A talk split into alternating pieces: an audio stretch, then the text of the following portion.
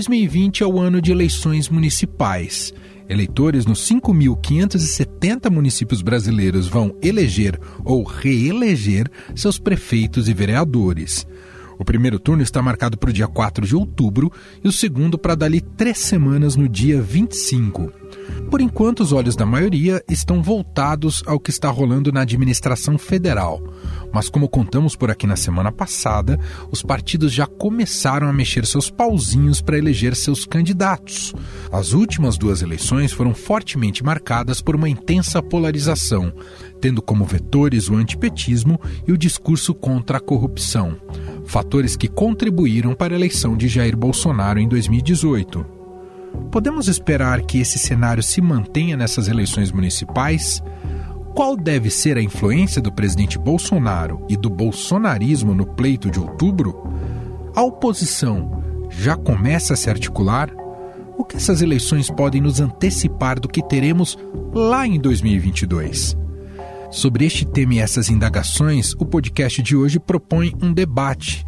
E para isso, convidamos o cientista político da Tendências Consultoria Rafael Cortes, o editor de política do Estadão Eduardo Catá e também o editor da coluna do Estadão Alberto Bombig. E a conversa é mediada pelo apresentador Raíssen Abac.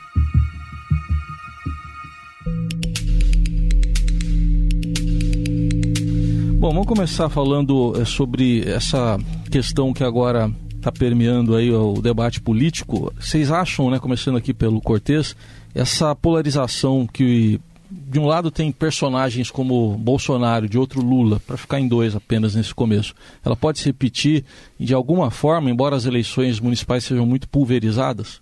Em algumas cidades, acho que o, do ponto de vista do eleitor, naturalmente a é uma outra lógica, acho que tem, aos olhos do eleitorado, a eleição municipal é de fato avaliação do desempenho do prefeito e questões muito relacionadas à política local. É claro que em algumas, algumas cidades, especialmente nas capitais, eventualmente há uma, uma certa semelhança entre esse recorte da polarização é, nacional e o desempenho e a dinâmica das eleições locais. Acho que São Paulo, por exemplo, é uma eleição super importante, tem outras eleições que tem algum ensaio de um desenho de uma frente ampla de esquerda para ver qual é esse desempenho, então tem Porto Alegre. De todo modo, me parece que mais do que identificar se há polarização nesses termos, o que a eleição municipal pode trazer para a gente pensar a política brasileira de forma mais ampla é como os partidos vão se aproximar, com quem que vai se coligar, sobretudo do ponto de vista da construção do tal do centro democrático, uhum. que é percebido como uma saída para escapar dessa polarização e de alguma maneira ela precisa estar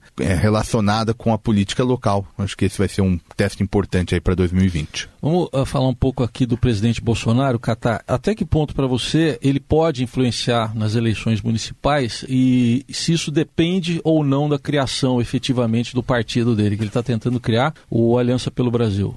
É, então, esse é um fator é, muito significativo e, e inusitado aí, né? Nós temos um presidente da República sem partido.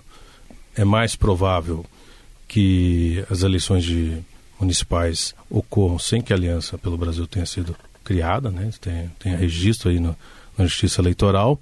Então é muito provável que o presidente não tenha um partido para ser o balizador ali do desempenho da sua, da sua força política. Isso fica concentrado mais em figuras específicas, em candidaturas específicas que ele decida apoiar ou, ou tentar transferir o seu capital eleitoral. É, acho que, por um lado, é bom presidente, porque também ele pode evitar ali um questionamentos ou processo de derrotas, mas por outro lado ele vai precisar de, ser defendido na, nas eleições municipais, né?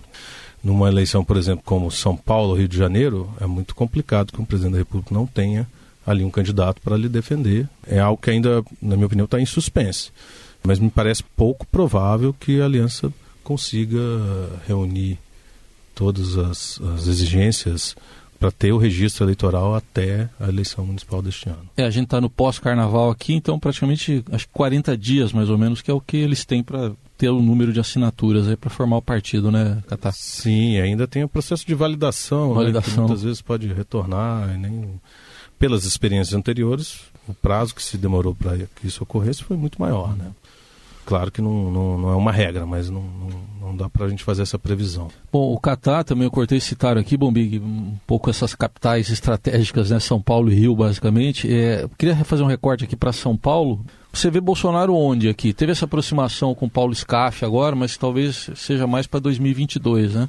Pois é, a primeira coisa é falar sobre a eleição em São Paulo com relação aos presidentes, né? É, a eleição em São Paulo costuma ser uma historicamente ingrata com os presidentes. Fernando Henrique assume governo dia 1 de janeiro de 95 e é derrotado em 96 com Serra. Fernando Henrique assume o segundo mandato, de novo derrotado com o PSDB, não lembro mais quem era o candidato. E quando o Lula vence, primeira eleição municipal dele, ele perde com a Marta. É, você tem um fenômeno interessante depois, que vai ser no auge do petismo, né? que aí o Lula elege a Dilma em 10 e o Haddad em 12. Mas esse é um ponto meio fora da curva. O prestígio do Lula e do petismo, né, do que a gente chamou de petismo e do PT naquele momento era muito alto, talvez essa seja uma exceção. Então, faz sentido um pouco isso que o Catá estava falando, é, historicamente, essa lógica do presidente. Talvez seria até bom ficar fora de uma eleição onde ela tem uma dificuldade, uma dinâmica diferente nas grandes capitais. Como o Rafael disse, tem os problemas das grandes capitais, né? Tem enchente, tem transporte, tem tanta outra coisa, né? Como também faz sentido o que o Catar disse de ter alguém para defender o governo.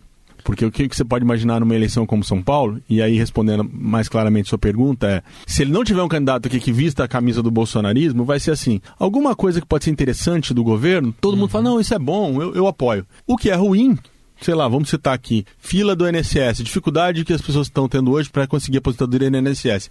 Ninguém vai defender. Vai todo mundo dizer, ah, ó, é, também sou contra, é um absurdo. Não vai ter aquele candidato para dizer assim, não, gente, foi uma coisa circunstancial, vai ser resolvido, já está resolvendo e tal. Então, ele está tentando sim, por isso que ele se mexe para ter um candidato em São Paulo. Aproximação com o SCAF, um namoro com o Datena, e até uma possibilidade, que tá sempre, é sempre aventado nos bastidores, de uma vez o Aliança ficar pronto a tempo de disputar as eleições, ele ter aqui um bolsonarista desde quatro costados ali que é, é fã do presidente vai entrar para pelo menos defendê-lo, né? O ponto importante de definição será se teremos ou não uma aliança, né? É, aí sim dá para fazer uma análise mais mais acurada. Se tiver aliança, a situação dele fica mais fácil. Se não tiver, talvez buscar um candidato desses que já estão estabelecidos. É, de todo modo, só acho que tem um ponto importante que me, me ocorreu conforme a gente vai discutindo, é que é, é, verdade, tem esse histórico bem lembrado de uma certa dissociação em termos de resultado, mas eu, eu tenho particular curiosidade, porque acho que São Paulo, é, na eleição de 2016, São Paulo talvez traduziu com maior intensidade os contornos desse antipetismo, né? Foi uma eleição ainda muito muito marcada uhum. ali no auge da Lava Jato. Então teve um curso para a esquerda como um todo, mas para o PT em particular, muito forte. O PT saiu arrasado de 2016. Sim. Então acho que 2020, e aí são Paulo ganha um destaque por conta do peso no eleitorado nacional, é, vem que, em que medida e qual grau que isso ainda permanece junto ao eleitor, né? Pegando o gancho, você disse, Rafael, eu concordo. Em 2016 foi uma eleição em que o antipetismo estava na sua fase mais aguda, talvez ali, por causa da esteira da Lava Jato, e não por acaso o PSDB foi o partido que saiu mais vitorioso uhum. na, no contexto nacional. Dois anos depois, em 2018, você vê como foi o desempenho do PSDB na eleição presidencial. Então, assim, é, foi um desempenho que o PSDB teve em 2016 muito reflexo da antiga polarização, PT-PSDB. Que eu acho que em 2020 a gente já vai começar a sentir, aí entra no que o Bombiga aqui também falou, dessa necessidade do presidente ter quem o defenda, é que não só o antipetismo ainda vai ser um, um elemento importante da eleição, mas que talvez em capitais importantes, principalmente São Paulo, seja a primeira vitrine do antibolsonarismo. Acho que vai ter ali duas correntes em que vão se colocar muito do debate mais ideológico, menos centrado aí na, nos problemas da, da cidade. Cortez, nisso que o Catá está dizendo, é, pelo, por esse raciocínio, a gente tem até o aprofundamento trazido aqui para a cidade, né, ou para as cidades, do anti alguma coisa. Né? Então você não vota num candidato que você gosta dele, mas porque não quer que o outro chegue temas como essa guerra ideológica que a gente está vendo, eles respingam em eleições municipais, por exemplo, em São Paulo? Grandes cidades, em alguns casos, elas têm esse, esse recorte.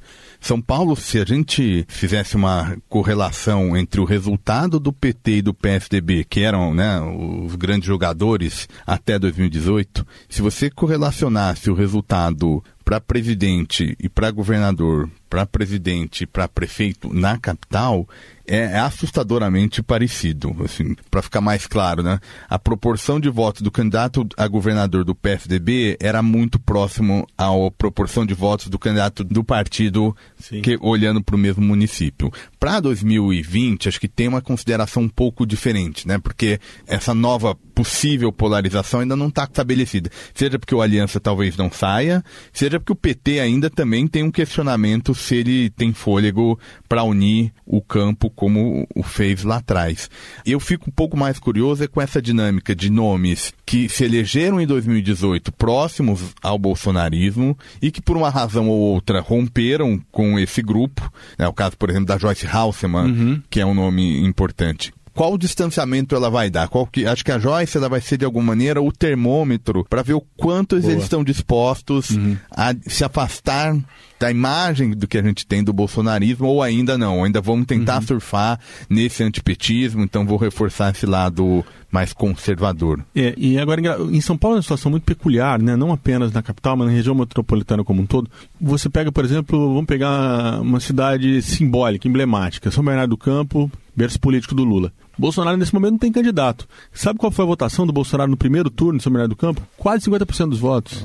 Mais de 45%, se eu não estou enganado, estou puxando de cabeça. Ou seja, é um capital político desperdiçado que é assustador. E vai polarizar, eu brinquei na coluna tempos atrás, a polarização vintage. São Bernardo, nesse momento, você tem uma polarização entre PT e PSDB, que era antiga. E esse eleitor que despejou voto no Bolsonaro no primeiro turno, e o Geraldo Alckmin foi muito mal lá, hein? Ele provavelmente correrá para o PSDB de novo, né? Então, quer dizer, se nós temos uma eleição muito, tivemos uma eleição completamente fora da curva em 2016, pelas razões que vocês apontaram e também pela razão porque o impeachment estava andando em Brasília e todas as atenções do país estavam voltadas naquele momento para o Congresso e para o Palácio Planalto, a eleição meio que passou um pouco ao, ao, lago, né? Quando as pessoas foram prestar atenção nela, aqui em São Paulo tinha até acabado, né? O Dória tinha sido eleito no primeiro turno pela primeira vez. É, dessa vez ela vai ter esse fator também, né? Quem é o bolsonarismo? Quem vai levantar essa bandeira, né? Quem, quem vai, vai defender, não precisa defender a figura do presidente, mas defender as ideias dele nas campanhas, né? O Cata, aliás, pegando isso, seguindo aqui o que já disseram, o Cortez e também o Bombig, é, vamos pegar um personagem aqui, recortando de novo para São Paulo, que é o, o, prefeito Bruno Covas, que acho que de saída tem um protagonismo, até porque ele está no cargo, está no poder. Será que ele olha mais para o lado direito ou olha mais para o lado esquerdo na hora de formar alguma aliança? Eu acho que o Covas tem um projeto que ele olhava para os dois lados, na verdade. Né? É, ele foi eleito na chapa do Dória e, e, é um quadro aí do PSDB, que não assume, vamos dizer assim, a, o figurino de antipetista radical, que tem inclusive nos seus quadros um secretariado, quadro que era do PSOL, que é o Aleu Cef, né, que comanda um carnaval, que faz uma interlocução com ele com a esquerda, pelo menos a classe artística, coisas assim. Eu acho que ele, ele trabalhou e tem uma própria um histórico político que não é radical, quer dizer, um histórico político mais de centro ali. Acho que ele tinha ali uma tem uma estratégia de algum tempo de falar com os dois lados e, e se beneficiar num eventual segundo turno contra qualquer uma dessas forças mais radicais, né? Vamos dizer assim. A incógnita é a questão dele da saúde, mas hoje mesmo teve uma notícia muito positiva, que é, né, que é a redução do, do câncer, do, né, câncer, do tumor. Né, do tumor. E eu acho que é, ele tem uma estratégia formada, assim, passa e passa muito pelo Eduardo Tuma, presidente da Câmara Municipal, inclusive com é, um braço ali de interlocução com a, a, os evangélicos, mas também ele não perde a sua relação, vamos dizer assim, com algumas, alguns setores ligados à esquerda. Tem essa preocupação de não parecer um candidato sectário.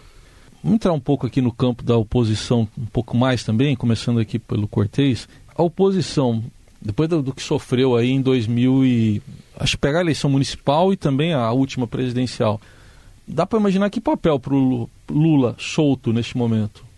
O primeiro ponto é, é, de coordenador das estratégias. Né? O, o, PT ainda tem no seu processo decisório uma dependência grande do ex-presidente Lula. Né? Então a, a, própria luta entre os grupos internos ela é feita por meio das relações com o ex-presidente Lula. A gente viu mais recentemente até um encontro do Lula com os possíveis pré-candidatos. Inclusive não eram poucos, né? Dava para fazer um time de futebol, pelo menos futebol de salão, né? Com direito à reserva. Então acho que tem essa figura de coordenação, de tentar minimizar. O PT tem aquela grande dificuldade. Em que medida, assim que o Lula realmente se afastar, se o partido não racha definitivamente, ou eles têm condições de se acertar. Então acho que tem essa papel de coordenador e não muito mais do que isso. Acho que essa é uma eleição, é, o efeito do lulismo é mais diminuto em termos de mobilizador de voto. Ele ainda é naturalmente uma figura importante, mas acho que diante de todos uhum. esses xadrezes que nós estamos falando aqui, é bem menos do que foi no passado. Acho que ele sai da prisão sendo um animal político diferente do que foi aquele presidente super bem avaliado lá atrás. A importância do Lula se dará agora, né? na escolha do candidato nas capitais. A opinião dele é quase, eu acho, determinante. Né? É difícil, se alguém discordar, conseguir mudar. Seja para convencer o Haddad a ser candidato em São Paulo, seja para no Rio de Janeiro retirar uma candidatura do PT para apoiar o Freixo, em Porto Alegre para apoiar a Manuela. Isso é ele quem vai decidir. De resto, pode ter um papel importante no primeiro turno. Se for uma eleição muito pulverizada e você reunir a tropa petista ali, você consegue talvez levar um candidato para o segundo turno. No segundo turno, eh, o Rafael falou disso eh, perfeitamente ali anteriormente sobre a rejeição ao petismo e ao lulismo em São Paulo, né? notadamente no estado todo, como as últimas eleições demonstraram, em 16 e em 18. Então é pouco provável que isso tenha mudado radicalmente em dois anos. Né? Então imagino que eh, numa linha de frente ali para cabo eleitoral, a situação dele não é a mais privilegiada hoje eu concordo. E acho que esse, esse cálculo, na verdade, esse, esse aspecto passa pelo cálculo da estratégia ou da tentativa tática do Lula aqui em São Paulo, na capital. Essa chapa desenhada entre Haddad e Marta, que é uma chapa com dois nomes importantes, né, do, é, ex-prefeitos, então, eu acho que tem muito a ver com a sobrevivência do PT. Né? Você imagina se na principal capital do país, no estado berço do partido, o PT lança um candidato, vamos dizer assim, sem densidade eleitoral e termina em quinto, sexto lugar na disputa. Vai ser muito ruim. Então acho que o Lula tem esse cálculo.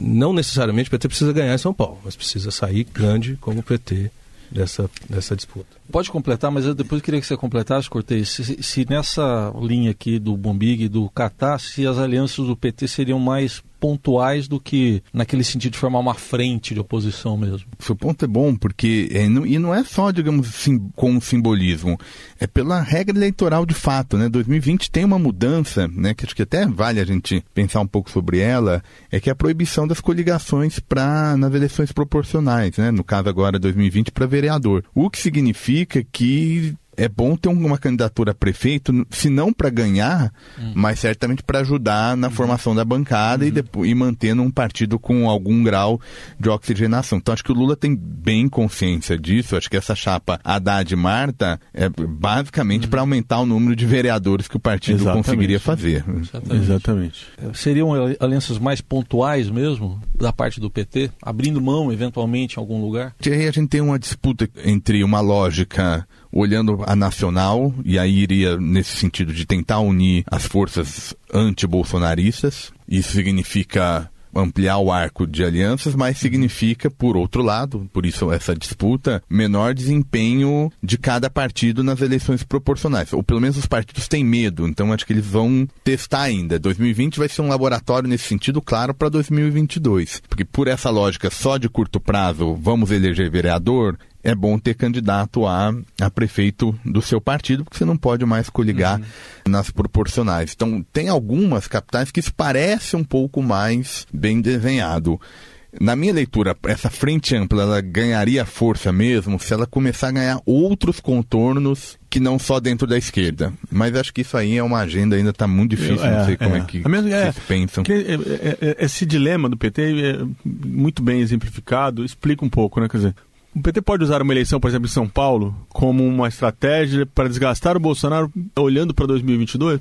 Pode, pode ser. Agora, o risco é ficar com dois vereadores, né? Assim, é um partido que nasceu em São Paulo, né? Assim, o PT hoje é muito forte no Nordeste, mas o partido nasce em São Paulo, né? A história do PT, é, eu, eu chego a pensar que a crise que o PT é, enfrentou foi muito em decorrência dele não ter visto como ele estava perdendo terreno em São Paulo e achando que isso poderia ser uma coisa assim, não, lá na frente recupera, isso aqui não é nada, porque ele vem perdendo força em São Paulo desde a da primeira década dos anos 2000, não, não é da segunda. Então, quer dizer, fazer uma frente para combater o Bolsonaro que possa unir todo mundo, aí você tem que abrir mão das questões regionais, abrir mão de candidaturas visando 2022, pode até ser interessante, mas ela pode trazer um resultado muito ruim eleitoralmente, né? E você precisa ter prefeito, ter vereador, a política também ela se faz com retórica, mas também, como diria os antigos, né, com retórica e caneta, né? Bom, para ir para nossa rodada final com vocês três, queria que vocês abordassem quais seriam os temas que estariam aí é, mais presentes nessas eleições e se vocês acham que numa eleição municipal dá para se repetir aquele fenômeno né, de um candidato como Bolsonaro ganhar sem fazer campanha praticamente sem fazer campanha nas redes sociais? Ou será que na eleição municipal os temas são mais ali tete a tete com o eleitor? Queria começar aí pelo Catar. É, eu acho que não tem como fugir muito dos temas clássicos, vamos dizer assim, né? mobilidade urbana, saúde, educação, enfim, esses temas clássicos que envolvem o dia a dia da cidade, o cotidiano das pessoas. Acho que aqui, caso São Paulo, mas as principais capitais do país deve ser um tema também importante. A questão dos moradores de rua, né? é, segurança pública também, apesar de não ser exatamente o foco principal é, orçamentário aí das prefeituras, mas é, é, onde o cidadão vive, né? Então a sensação de segurança tem a ver com tudo, inclusive com a zeladoria, a iluminação pública, coisas uhum. assim. E não tem muito como fugir disso. Por isso também eu tendo a achar que um candidato que faça campanha simplesmente na rede social, sem que apresente ali um projeto bem calcado de governo tal, tenha menos chance de ter sucesso, né? uhum. Né? Acho que aqui em São Paulo, por exemplo, você tem um, uma evolução, que é os compromissos que são assumidos pelos candidatos precisam se tornar metas depois de ser eleito. Então está na lei, inclusive, né? Está na lei, na lei né? municipal. Então acho que, que é menos a chance é menor de um candidato outsider, vamos dizer assim, uhum. assim, é, numa via muito paralela, ganhar essa eleição. Até porque o exemplo de 2018 tem características muito próprias, né? Tem Seja até uma facada, né? Exatamente. Até uma facada no meio, um atentado. Tem um atentado nesse, é. nesse meio, que eu não sei se ele é simplesmente pode se reproduzir assim. Cortez, a sua última avaliação. Em termos de temas, acho que não, não foge muito. Cada toca nos que tem mais destaque. Eu tenho particular curiosidade, interesse um, nessa questão que a gente já discutiu aqui, padrão de discurso, grau de distanciamento que o antipetismo vai assumir em relação ao Bolsonaro. E tenho no plano das alianças uma acho que uma curiosidade no sentido de o quanto esse centro democrático, né, o, o sistema partidário brasileiro sofreu uma, uma grande pancada em 2016 nas eleições locais. Em 2018 serviu para cristalizar que de fato estamos num outro mundo, mas a gente ainda não sabe bem qual, né? Uma das possibilidades é uma emergência aí dessa, de novo de, de uma figura em que ser moderado, algum discurso moderado que tenha peso. Agora isso precisa ser construído politicamente. Como é que a gente vê essa construção? Nessas alianças. Então, algumas aproximações entre DEM e PDT, por exemplo, uhum. né? No acho Nordeste. que no Nordeste acho que pode ser importante. Ver o quanto democratas, parceiro estratégico do PSDB, uhum. em quase toda disputa era um apoiando o candidato do outro. Em que medida eles se distanciaram para ver se o DEM pode almejar ter um papel um pouco mais ativo na eleição de 2022. Então acho que essas estratégias é que me parecem interessantes para a gente pensar questões mais amplas a partir de cada competição municipal para é, fechar, Bombi? Eu acho que eles já resumiram, mas eu quero falar só duas coisinhas ali que são mais quase detalhes, vamos dizer assim. Eu acho. A agenda do país ainda é muito lavajatista, então é. acho que a Lava Jato vai ter um peso sim, os partidos vão ser cobrados. Se o partido está enrolado, se eu não está, tá, isso pode não ser de, totalmente determinante, mas eu acho que terá peso. Acho que os partidos tradicionais que ainda estão se arrastando com a Lava Jato, PSDB, PT, ainda vão ter que responder por isso em eleições, isso pode ser levado em conta no eleitor. E acho também que o eleitor paulistano, as eleições aqui têm uma característica que são, olha, um maqueteiro uma vez me chamou atenção para isso e eu acho que ele tem toda a razão. O Sérgio Moro, se fosse candidato em São Paulo, ele ganhava, ganhava fácil. Você vai dizer, mas ele é paranaense. Não, é, mas ele não entende nada da cidade. Não. Ele tem uma agenda própria, que é do combate à corrupção, né? Que aí ela pode ser em qualquer lugar, pode ser em São Paulo, Curitiba, Manaus, qualquer lugar. E a outra coisa, ele diz, o paulistano gosta muito de personalidades fortes. Então ele elegeu o Maluf, ele elegeu a Erundina, ele elegeu a Marta, ele elegeu o Serra, ele elegeu o Dória. Você tem dois pontos um pouco fora da curva, que são candidatos que foram eleitos com a ajuda de outras figuras muito fortes. Né? Que é o Haddad, eleito com a ajuda do Lula e da Dilma, e o Kassab na esteira do Serra. Então, essa característica eu acho que o que é o, falta um pouco ao centro, de uma maneira geral, não só o Bruno, não só outros candidatos de centro, que é uma certa contundência em defender ideias de centro. Eu acho que é, é, um pouco disso que o Rafael também falou. Você precisa, você precisa ter um centro democrático, ele precisa defender as ideias desse centro democrático, precisa brigar por elas e parar de oscilar, né? Que a gente teve como centro no Brasil durante o tempo, uma hora se lava para cá, outra hora se lava para cá. Eu tenho visto, sentido o Bruno mais firme. Por exemplo, para usar um exemplo, personificar, eu acho que o Bruno Covas tem sido, nas recentes entrevistas dele, um pouco mais firme nas posições dele. E se ele continuar nessa linha, uhum. talvez possa prosperar aí uma novidade que seria um centro é, eleitoralmente mais forte nessas eleições. Por esse último raciocínio, olho no vice também, né? A história acho que recomenda, né?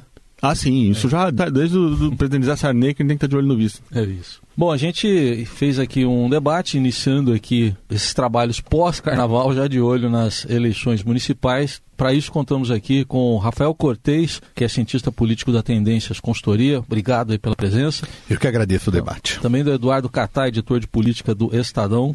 Obrigado. Até a próxima, Catá. Até mais. E também com o editor da coluna do Estadão, o Alberto Bombig. Valeu, Bombig. Obrigado pelo convite. Obrigado a você que também que nos acompanhou aqui e vamos continuar nesse tema, as eleições municipais.